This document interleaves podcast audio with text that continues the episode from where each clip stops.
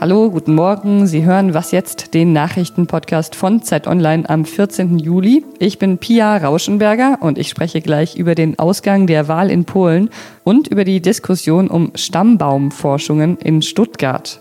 Jetzt kommen aber erstmal die Nachrichten. Ich bin Matthias Peer. Guten Morgen. Der Skandal bei der hessischen Polizei um rechtsextreme Bedrohungen von Prominenten weitet sich offenbar aus. Die Frankfurter Rundschau berichtet, dass auch die Daten der Kabarettistin Idil Baydar über einen Polizeicomputer unrechtmäßig abgefragt worden sind. Die Zeitung beruft sich dabei auf einen internen Polizeivermerk. Baydar erhält laut dem Bericht seit Monaten Schmäh- und Drohschreiben von Rechtsextremisten. Sie ist demnach die dritte Betroffene in dem Fall. Auch die Daten einer Frankfurter Rechtsanwältin und der Fraktionsvorsitzenden der Linken in Hessen sind auf Polizeicomputern abgefragt worden. Auch sie haben rechtsextreme Drohschreiben erhalten. Aus dem Weißen Haus gab es schon mehrere Enthüllungsbücher über US-Präsident Donald Trump.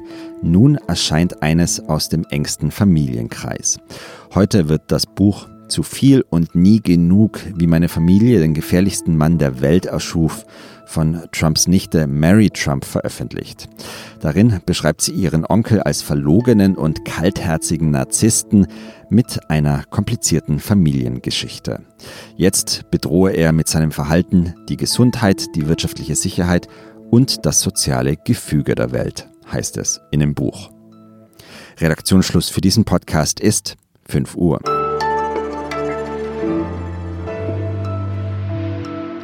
Es war ein Kopf-an-Kopf-Rennen. Die Stichwahl um die Präsidentschaftswahl in Polen hat, nachdem jetzt alle Stimmen ausgezählt wurden, der aktuelle Präsident Andrzej Duda gewonnen.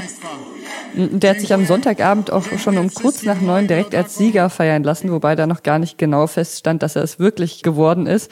Fast 50 Prozent der Menschen haben nämlich immerhin für Rafael Czafskowski gestimmt, seinen Gegner, mit dem er im Wahlkampf nicht immer so sanft umgegangen ist. Wir schauen jetzt aber nach vorne. Was bedeutet denn die Wahl für die nächsten Jahre in Polen? Aber auch für Europa. Das will ich mit äh, Ulrich Kröke besprechen, der Korrespondent in Warschau ist. Hallo Ulrich. Hallo.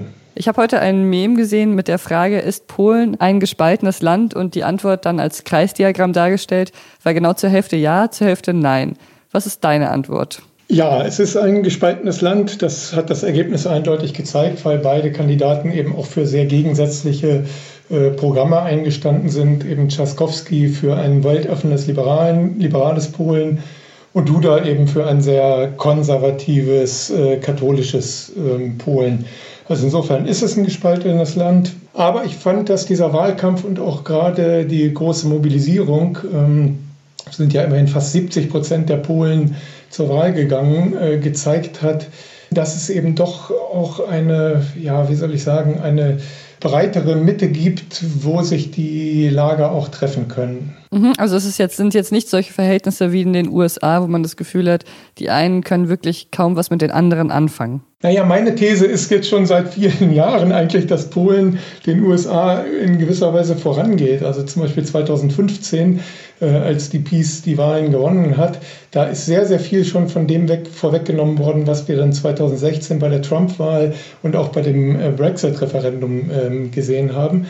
Und insofern wäre jetzt meine These, dass Polen vielleicht auch schon über diesen Zenit der Spaltung mit dieser Wahl vielleicht hinauskommen könnte und dann auch schon äh, sozusagen wegweisend äh, sein könnte auf das, was möglicherweise ja auch nach den Präsidentenwahlen in den USA äh, im Herbst dann auch passieren könnte, dass eben mit Trump, falls er auch abgewählt werden sollte, äh, dann eben schon diese, der Höhepunkt ähm, der Spaltung dann vielleicht auch schon vorüber ist. Das ist natürlich eine Hoffnung, aber das zumindest ist so der Eindruck, so ein bisschen, den ich in, in Polen aktuell habe. Und ähm, wie gewinnst du den? Was siehst du da zum Beispiel für vereinende Elemente? Naja, ich sehe das vor allem auch an der Person von dem Präsidenten äh, Duda, der zwar im Wahlkampf sehr, sehr stark zugespitzt, zugespitzt ist zu wenig. Also er hat zum Teil wirklich Hass, Häme und Hetze verbreitet. Aber es passt eigentlich überhaupt nicht zu diesem Menschen, der aus Krakau, aus der Universitätsstadt stammt und eigentlich ein sehr kultivierter äh, Mensch ist. Und man, das war ganz spannend äh, an der Wahlnacht zu beobachten, wie seine Frau, die eine hochgebildete Germanistin, Dichtertochter ist, und seine Tochter da äh, auch ähm, gesprochen haben äh, und eine ganz klare Absage an Rassismus, an Hass und Hetze ähm, ja, ausgesprochen haben. Natürlich war das auch Show, war das auch Strategie, aber das passte doch sehr viel äh, eher zu diesem Duda und zu dieser ganzen äh, und zu seiner Umgebung. Und meine Hoffnung wäre jetzt schon, dass er in dieser zweiten Amtszeit, die ja seine letzte ist, dass er sich da auch ein bisschen freischwimmen kann ähm, und ja, dann eben versöhnlichere Töne äh, anschlagen kann und auch eine versöhnliche Politik machen kann. Er hat den Tschaskowski ja schon ähm, zu sich in den Präsidentenpalast eingeladen und das äh, war doch ein ganz anderer Ton als das, was noch im Wahlkampf zu hören war, wo sich die beiden nicht mal zu einem Fernsehduell treffen konnten. Das heißt ja für Polen ähm, könnte es quasi sogar bergauf gehen, wenn sich die gespaltenen Lager da vielleicht durch Duda wieder annähern. Auf was muss sich denn die EU einstellen? Tschaskowski war ja auch eher der EU-begeisterte Kandidat und Duda eher EU-skeptisch. Ja, eindeutig. Und ähm, es hängt dabei aber auch weniger wirklich an, an dem Präsidenten, an Duda, als an der Peace-Regierung und da eben an dem Parteichef Jaroslav äh, Kaczynski. Da wird also jetzt, glaube ich, in den nächsten drei Jahren, solange ist die Regierung erstmal gewählt, äh, sich noch nicht so viel ändern. Man muss gucken. Also es, wenn, wenn Duda jetzt tatsächlich stärker von seinem Veto Gebrauch macht und dann vielleicht auch die, die härtesten antiliberalen und antidemokratischen ähm, Gesetze der Regierung dann stoppt, also gerade im Bereich der Justizreformen, dann könnte das durchaus auch zu einer Entspannung zwischen Brüssel und Warschau beitragen. Ich würde das jetzt nicht überbewerten, aber auch da geht so meine Hoffnung äh, eher dahin, dass sich das Ganze vielleicht ja, etwas mäßigen könnte. Alles klar, das klingt ja ganz gut. Dann vielen Dank dir, Ulrich. Ja, gerne.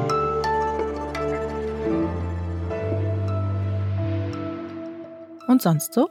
Wenn Sie jetzt langsam keine Lust mehr haben, eine Maske zu tragen, dann hat die Comedian Kylie Brakeman vielleicht ganz gute Tipps für Ausreden für Sie. Man kann die Maske zum Beispiel nicht mit einer Hand aufsetzen. Da könnten Spinnen drin sein. Man kann sich daran verschlucken, wenn man die Maske mit einem Burger verwechselt. Und weil man den Mund nicht sieht und nicht weiß, wo man sich überhaupt noch küssen kann, wird man sich vielleicht scheiden lassen müssen. Das heißt, wenn Sie immer noch auf der Suche nach einem guten Grund waren, keine Maske zu tragen, ich weiß nicht, ob Sie jetzt hier schlauer geworden sind, vielleicht liegt das daran, dass es gar nicht so viele gute Gründe gibt.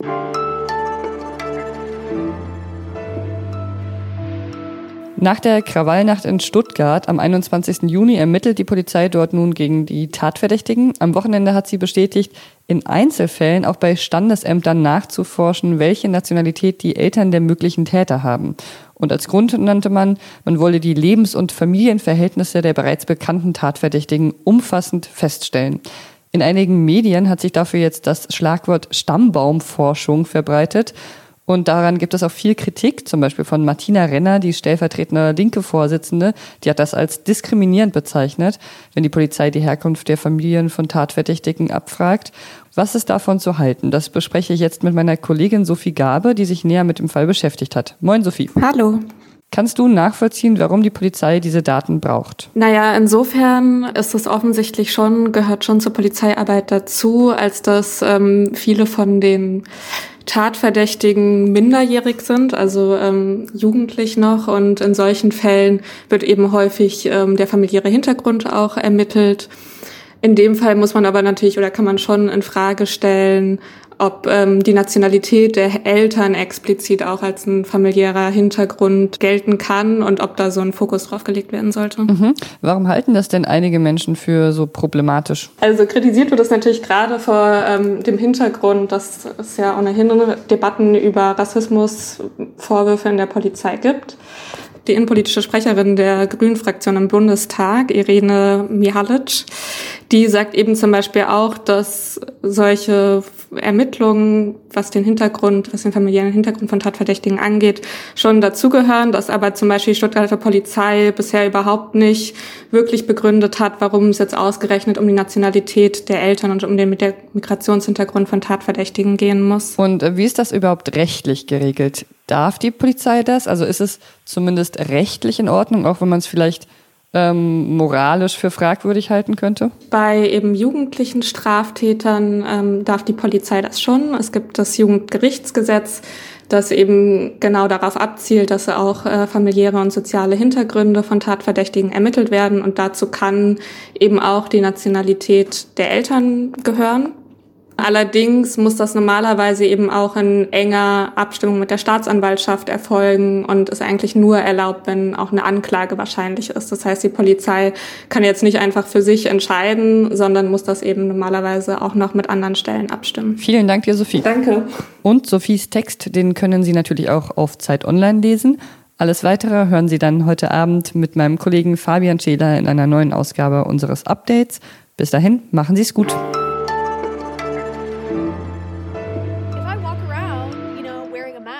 Someone might mistake me for a medical doctor and say, oh, now you have to pay for medical school.